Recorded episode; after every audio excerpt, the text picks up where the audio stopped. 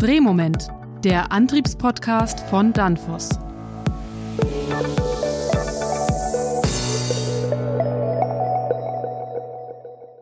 Hello, everybody, and welcome to a new episode of Drehmoment, the podcast driving you. My name is Robert Weber. I am the host, and today we are talking about wastewater and how public companies can achieve CO2 reductions and save money at the same time. You can call it a win win situation. Experts told me water and wastewater facilities count for 30 to 50% of the municipality's electric use. But in Europe, we have still old plants, and I want to know why. I have invited two guests Claus Homann from Aarhus in Denmark. He is responsible for one of the most modern wastewater plants in the world. Hello, Claus. Hello. And my second guest is Mads Warming from Danfoss, who has seen many plants around Europe and can tell us a lot, especially about technology. Hello, Mads. Yeah, hello. Actually, we wanted to call this episode the Idle Wastewater Plan 2030. But Claus and his colleagues have already been quicker. Claus, what have you done? Why is Aarhus the idle wastewater plant? Yeah, I believe that Marselisborg wastewater treatment plant is uh, the plant for the future because we have saved so much energy and produced so much energy at the plant that we are an energy producing wastewater treatment plant. And that is fantastic. But why is your plant a role model for others? What are the difference to to other two old plants in, in Europe? I'm not sure the, the plant itself is very different from other plants, but uh, our people at the wastewater plant dealing with the day to day operation set a goal many years back, back in the 90s, to reduce energy uses at the plant. And over many, many years, they have found technologies that have minimized the use of energy and also technologies that allows them to increase the production. Matthew, you want to, to add something? Why is it a role model for other European wastewater plants? Yeah, I, I think that uh, one of the very important things, if we so look at it globally, uh, is that you'll see a few other plants um, also being able to at least cover their own energy needs. Uh, is, is producing the double. Uh, but what is very crucial to understand uh, is that in opposite to what we see other places, uh, there the Marselisborg plant is not added anything from outside. It's it's uh, um, to put it simple, it's basically household wastewater. Where we see a lot of other facilities, they either get sludge from other facilities or they get stuff from the food industry which contain a lot of energy and carbon and so on. So so what I really find unique is that the Aarhus facility here is purely based on using the energy which come out of to be direct uh, the toilet of, of normal human being. It's not because there's a lot of industrial load or or there is wind energy or solar energy or anything like that. It's purely what you can get out of the wastewater itself and which come into the that one facility. And that is unique. And I think that's very important to have in mind. And the reason for it is then that because of that, uh, one can copy what have been done in Aarhus. You don't need to have a specialty raised where you can get sludge from other places or you can get that and that. You just need normal household wastewater. So, Claus, how you achieved this goal? What are your results to have a CO2 reduction or to be carbon neutral? Um, what you did technically and what you did with the people, with the operators, what they had to learn? I would say our people has a, a vision mindset and a learning mindset. Uh, and also, we created a, a, benefit system that allows them actually to uh, spend the money in new investment on uh, results, uh, meaning uh, reducing cost uh, at the plant. So we build up a motivation system. And in technical matter, they are also becoming heroes among their colleagues uh, in Denmark of what they have been able to achieve. So that has been important. And of course, they have visited IFAT and other seminars and, and colleagues also abroad and learned from them and taken these results uh, home And uh, we, as uh, senior manager, has supported uh, these initiatives, which has been great success. So they're actually driving this initiative. And what was technical realized, uh, Claus? And technically, I would say the, the first and most important thing is automation. We have worked with automation and SCADA system for so many years, and that uh, actually allowed us to, to put knowledge into the control systems and also operate 24 hours, seven days uh, a week, uh, 365 a year. And that is simply necessary to meet the new standard and new use uh, new equipment. And of course, we have drives on on almost every pumps on on the facility, which are important to be in control. And then we have worked with a site liquor system uh, treatment like uh, Anammox. We have worked with the main system also to minimize the blower effect. So we have new efficient uh, blower system, magnetic system when it came out, and we have replaced the old uh, dewatering units, uh, just to mention a few. And these investment actually were paid back over only four and a half year. So we had a return on investment of 4.5 year, which is simply amazing. Mads, you want to add something to Claus' uh, technical? Yeah, uh, uh, uh two things. Uh, the one is this about automatization, or what we nowadays call digitalization. I usually call it digitalization in practice, what Claus have done, because um, it is really about relying on online sensors and, and relying on them so much that you let the computer do everything. So normally there is on Claus's facilities, there is no people during nighttime because it's it's not needed. they are only there, in fact, during daytime to, to make service and so on. But what I want to add it also is that, that we were in fact investigating uh, both at, at Claus's facility and also on a couple of other facilities in Denmark, which are roughly at same level. And they claim that of all the improvements they have made the last uh, 10 years, 70% of all the improvements is coming from digitalization or automatization, whatever word we use for it. So 70% is, is coming from there. And, and, and that is. But, as, Mads, Mads, what do you mean with digitalization 70%? What they had to do? They have SCADA system, uh, but what does it mean exactly to do it digital? Yeah, digital for me uh, is in fact to have a lot more information available, a lot more sensors than you normally had, mm -hmm. and then utilize these data also to more things that you did earlier. And that is exactly what they are doing. So they have a lot more sensor signals. They know a lot more about what is going on on the facility.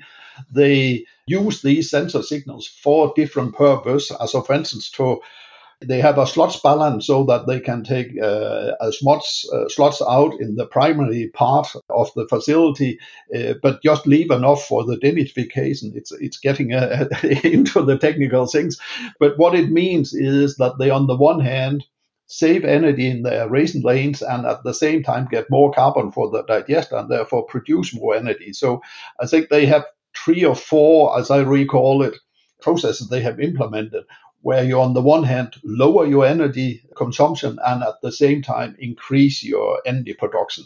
And the basic for that is sensors and controllability. And the sensors uh, we have spoken a little bit about, and the controllability is coming from the variable speed drive they have all over the facility. So it's back to this philosophy understanding that if you're really in control, if you know exactly what is going on, you can, of course, adapt a lot better. And, and that's really a, a, cornerstone in what they have done. And we have seen on a few other facilities uh, more or less the same thing.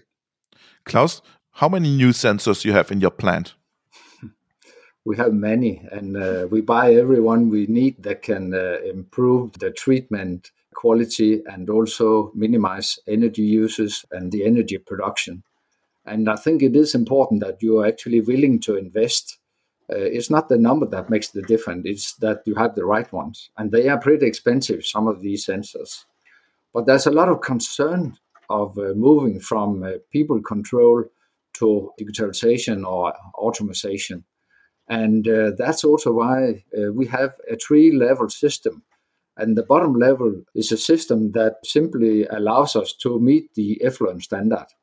And then we can build up also with uh, computer modeling at the highest level running uh, at a much better quality and expected uptime, but we are relying on, on uh, modeling like kind of a, a, twin model for the plant. Mm-hmm.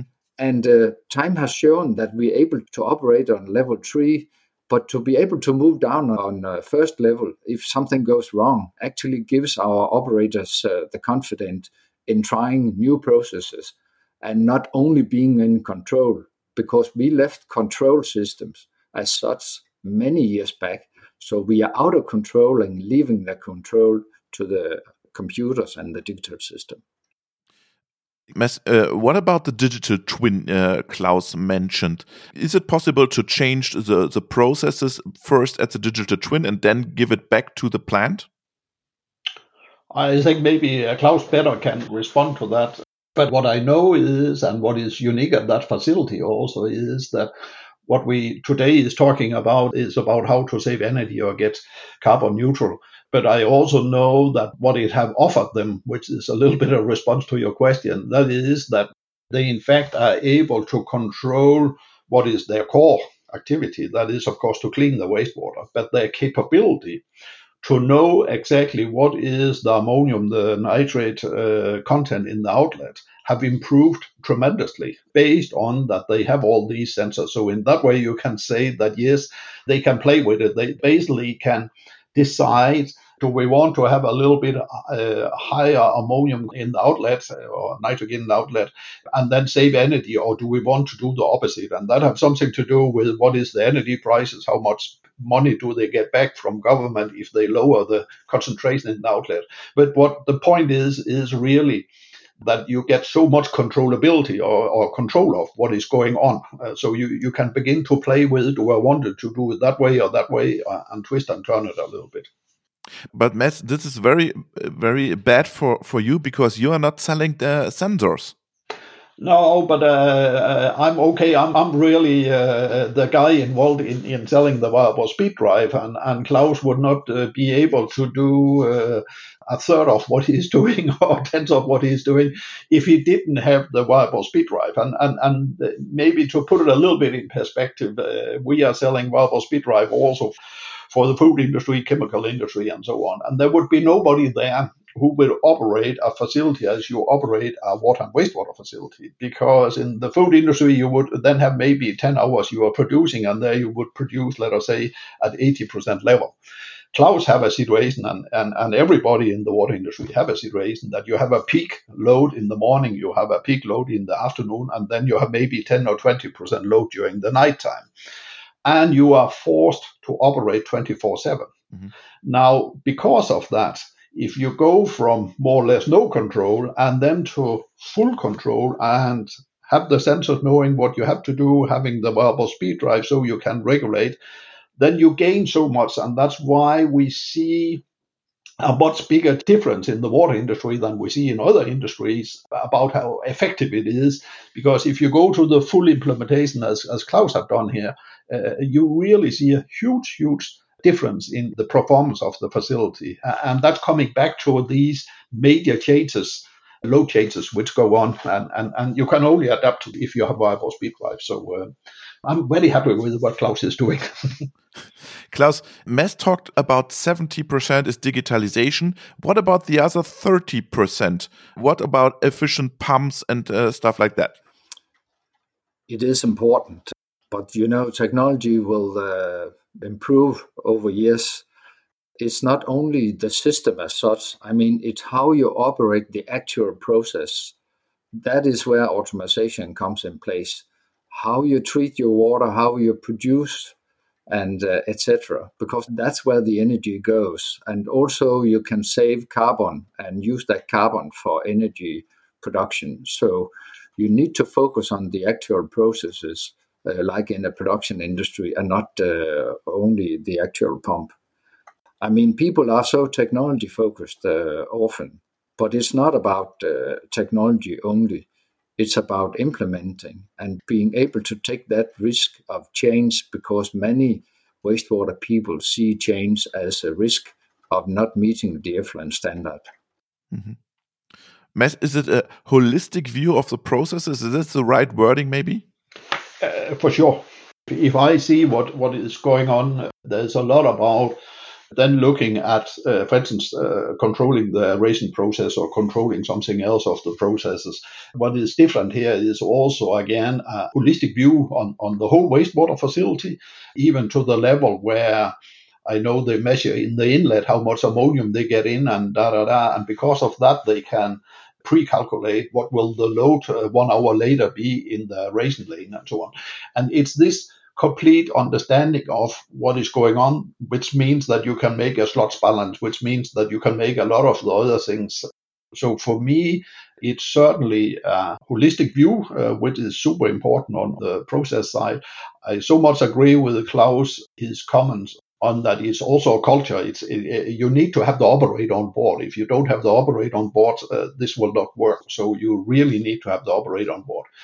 And then the last thing on on holistic, uh, that is that that if I listen to sometimes what is coming out of Brussels or coming out of other places trying to push for energy efficiency, uh, then we see, for instance, uh, new regulations coming on that you need to use a more efficient motor, uh, uh IE3 motor instead of IE2 or IE4. What what do I know?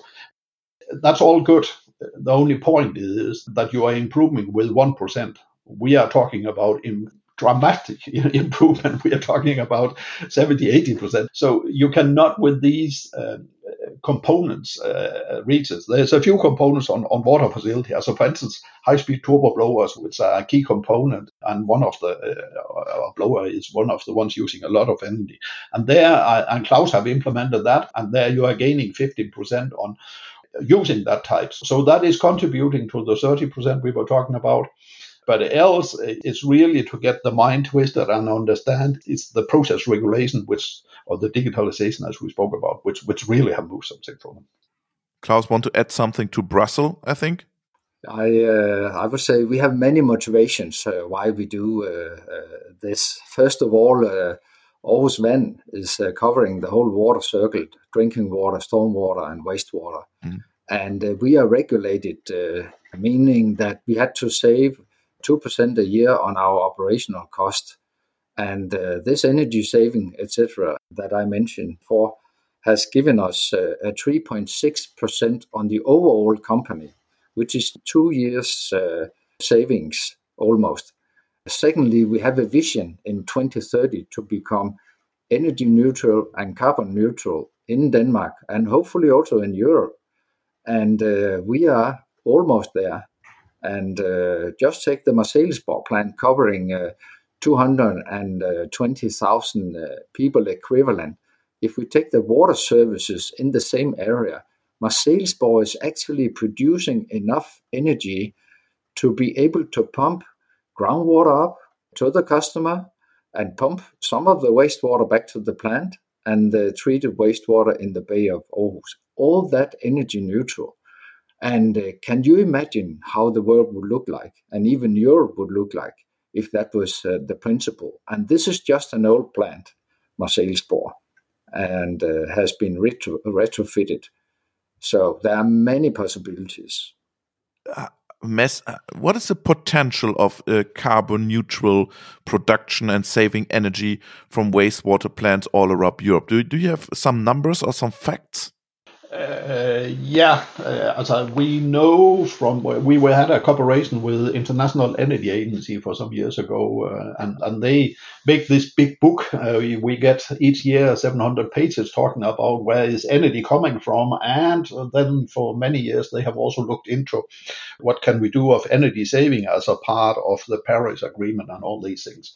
And one of the the things they they have looked into is exactly for the first time at least I have seen global data and also European data is to look at what is in reality the energy consumption. And the energy consumption from water and wastewater facilities in Europe is, is claimed to be 3.5% of our total electricity uh, use. Uh, and on global level, it's around about 4%.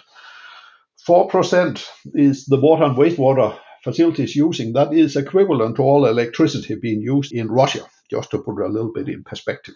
So if everybody was copying uh, Claus, uh, then we would get a major reduction in our electricity consumption. And if I should add a, a, another interesting calculation to, to this. There is the SDG goals, also the United Nations global goals, and some of them is uh, of course related to water about water scarcity but some of them is also related to secure that people have, have clean water and the environment is also okay. Uh, the aim is that before 2030 we should globally go from that 20% of wastewater is treated on the globe until uh, 60% is treated. So within the next 10 years, we have to build quite a lot of wastewater facility on a global scale. Now, the International Energy Agency was a little bit concerned about that because they knew very well that if we do it the traditional way, then you will uh, have a major increase in energy consumption. So we do then something good for the water environment, but we do something bad for our, our air or the climate we invited them, in fact, to, to Aarhus. So they've been up there and looking at it themselves. And uh, the calculation they made came out with that uh, if you try to build wastewater facility just the traditional way uh, and operate them traditional way, or the way that Claus operate them. The difference is 650 terawatts, and that's saying nobody anything. Uh, but if I now tell that 650 terawatts, that's equivalent to all the energy coming from all cold power plants in Europe. So basically, if we were building these facilities and did it the, the Claus way, then, then we could close all these, or it would be the same as, as closing all coal power plants in, in, in Europe. So that's quite amazing. So so yes, there's really a, a, lot to gain, and, and and I think what is super important to understand here is that there's no need for rebuilding the whole facility. Claus have not rebuilt it. It is an old facility. He have upgraded with a lot of sensors, a lot of variable speed drive and other things which we like and he have a return on investment on, on I think he was saying four and a half years, and that is in Denmark. Then I know the electricity prices in Germany is uh, I think close to uh, 60, 70 percent higher on the industrial side than they are in Denmark. So the return, for instance, in Germany as a major country in Europe would be even faster than what Claus have seen. So all in all, it's not just to being green; it's also good business there is um, a lot of motivation, in fact, as, as I see it, for moving that way. So, Claus, let's talk about money. How much money you save? Because Mads uh, has very impressive numbers. What about the money you save? Well, we spend the money we save. Uh, That's good. Uh, except the money that actually uh, is reducing our cost for water. So, I mean, it, it also benefits our, our customer. And that's the whole idea of the Danish regulation, reducing our operational cost by 2% a year. So that is quite substantial. And I mean, uh, being able to pay uh, these uh, installation uh, after four and a half year, that means that we have operational cost much lower for several years uh, to come, and also money to invest in new technology. So far, we have been able to find the money to invest, but I mean, when you cut down on your operational cost, you also cut down on your flexibility to invest in uh, innovation. And that's why when Mads uh, mentioned United uh, Sustainable Goal, SDG goal uh, number 17 is about partnership. And uh, we don't take uh, the full credit for what we are doing, actually. We work with companies like uh, Mads and, and Danfoss and DHI and others who, in partnership, help us to create the future, so to speak. And uh, we have a partnership model that we actually share uh, some of the results that we get and uh, also have a aim to create a joint uh, business and products and where we can support Danish export uh, uh, in the future. So, I mean, there's a lot of value to be created. And when you are in a triple helix innovation kind of cluster collaboration, which we are in Denmark.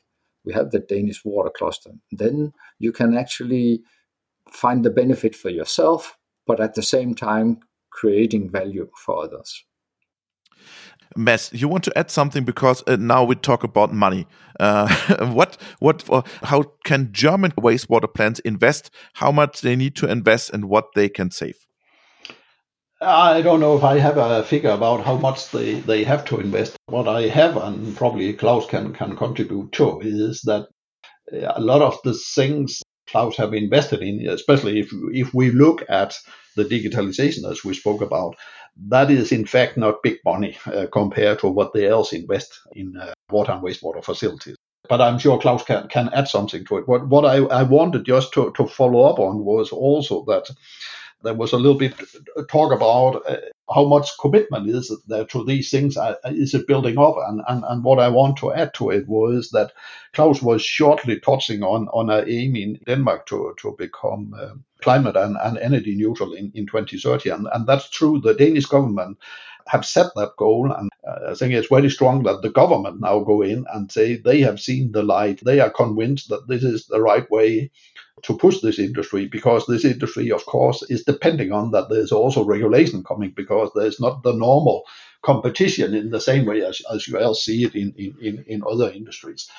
There's a Danish uh, government initiative, I think, also in Brussels to do the same uh, in the whole Europe. So something is coming there. Yeah, exactly. And that was my, my next thing I would, would touch on. That was that the Danish government and the EPA from Denmark have been in, in, invited to present in Brussels the concept which, which are used in Denmark. And, and we as Danfoss, together with Aarhus uh, Water Impact, was also some, uh, I think it was uh, two years ago, uh, invited to present down in Brussels. So there is a lot of interest in Brussels about what was possible here, or what have shown to be possible here. And the key reason that there also is so much uh, interest right now is that the wastewater directive, the directive coming out of Brussels regulating what the wastewater facilities uh, should do the next many years, uh, is up for revision uh, right now. And that's exactly the discussion going on right now should such a wastewater director, which traditionally only have fo- or only in brackets have focused on to secure that the water is treated as it should be, and that is of course still the core. But should there be another dimension also, that because we know it's possible, exactly what Claus have told, then that there's another dimension that yes, you have to clean your water, but you also have to do it without using energy or even producing energy or whatever the rule is. I, I don't know what it will be, but but that is basically the option that it's not good enough. The thinking it's not uh, good enough only to treat the water. You also have because it's possible to do uh, do it without uh, using energy, and and there at least the Danish government have decided that they want to to become the first country uh, globally, if possible, where the whole water industry, the small facility, the big facility, the drinking water, the wastewater, everything is uh, both energy and carbon neutral in 2030. So, Claus Aarhus is a role model for whole Europe, for the whole world. Congratulations to you, to Denmark, with this very interesting approach of wastewater plant not to build wind turbines and solar energy to become carbon neutral. So use technology uh, very intelligent have a mind shift and you have a return on invest on four years. It was a very impressive episode with both of you. Thank you very much to Mads and thank you very much to Claus and greetings to Denmark. You're welcome. Thank you very much too